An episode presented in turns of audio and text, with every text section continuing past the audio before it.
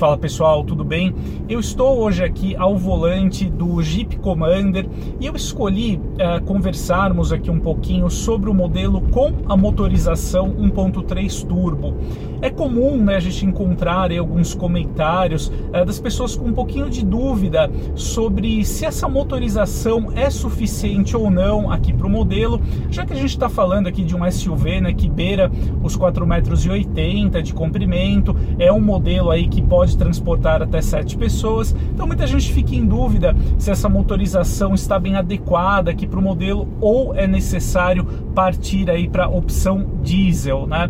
Bom, então apenas esclarecendo, né, como ocorre uh, nas demais na opção 2.0 turbo diesel do Commander, o motor 1.3 Flex ele pode ser encontrado tanto na versão Limited quanto no catálogo Overland, aí o mais equipado aqui para o modelo, e o propulsor 1.3 turbo ele entrega, como em outros modelos da Stellantis, até 185 cavalos e 27,5 kg de torque.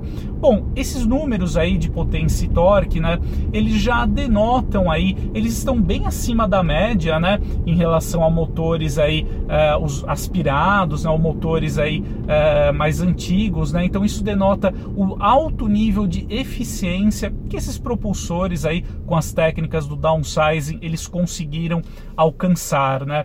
Aqui no caso do Commander, nós temos, falando da versão Limited, por exemplo, que conta com rodas de liga leve aro 18, nós temos um 0 a 100 em 9 segundos e meio e consumo na casa de 10 km por litro na cidade e 12 km por litro na estrada, né? Cerca aí uh, aproximadamente esses números. É, em termos aqui ao volante, o Jeep Commander ele se comporta sim muito bem com a motorização 1.3 turbo.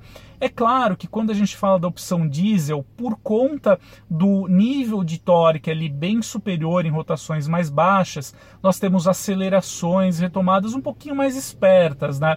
Mas uh, o Jeep Commander aqui 1.3 turbo ele não fica devendo. No uso urbano, no uso cotidiano, o modelo dá conta do recado, em especial porque os 27,5 kg de torque também aparecem em uma faixa ali de rotação mais baixa, né? É, grande parte aí mérito do turbo, né?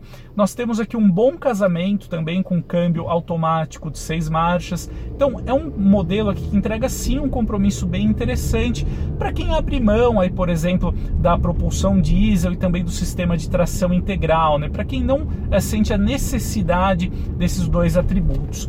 Aqui, uh, outro ponto bem favorável também em relação ao Commander 1.3 Turbo diz respeito ao custo-benefício. Na versão Limited, o Commander aqui ele custa na faixa de 240 mil com propulsor 1.3 Turbo Flex e alcança aí um pouquinho mais de 270 mil reais na configuração Overland, como eu avalio aqui no momento.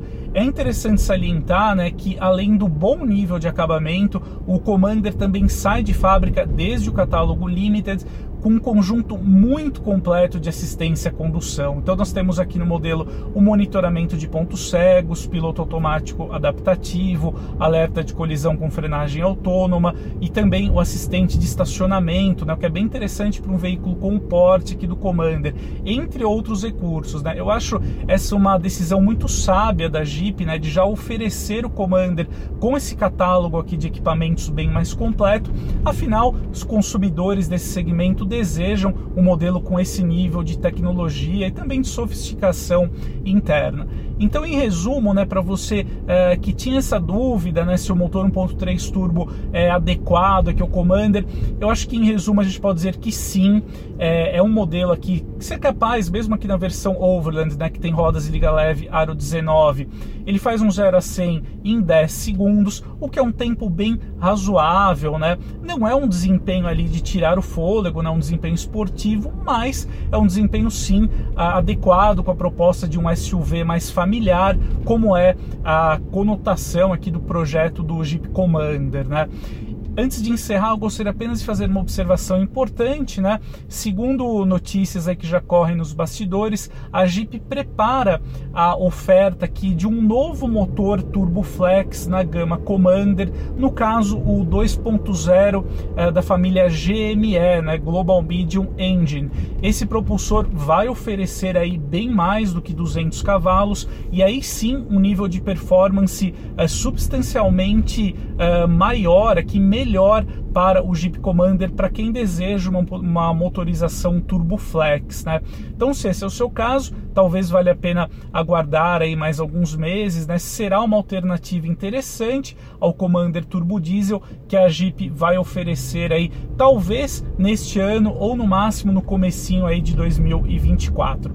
Então é isso, essa é análise que gostaria de compartilhar hoje aqui com vocês. A gente se vê em breve e até mais.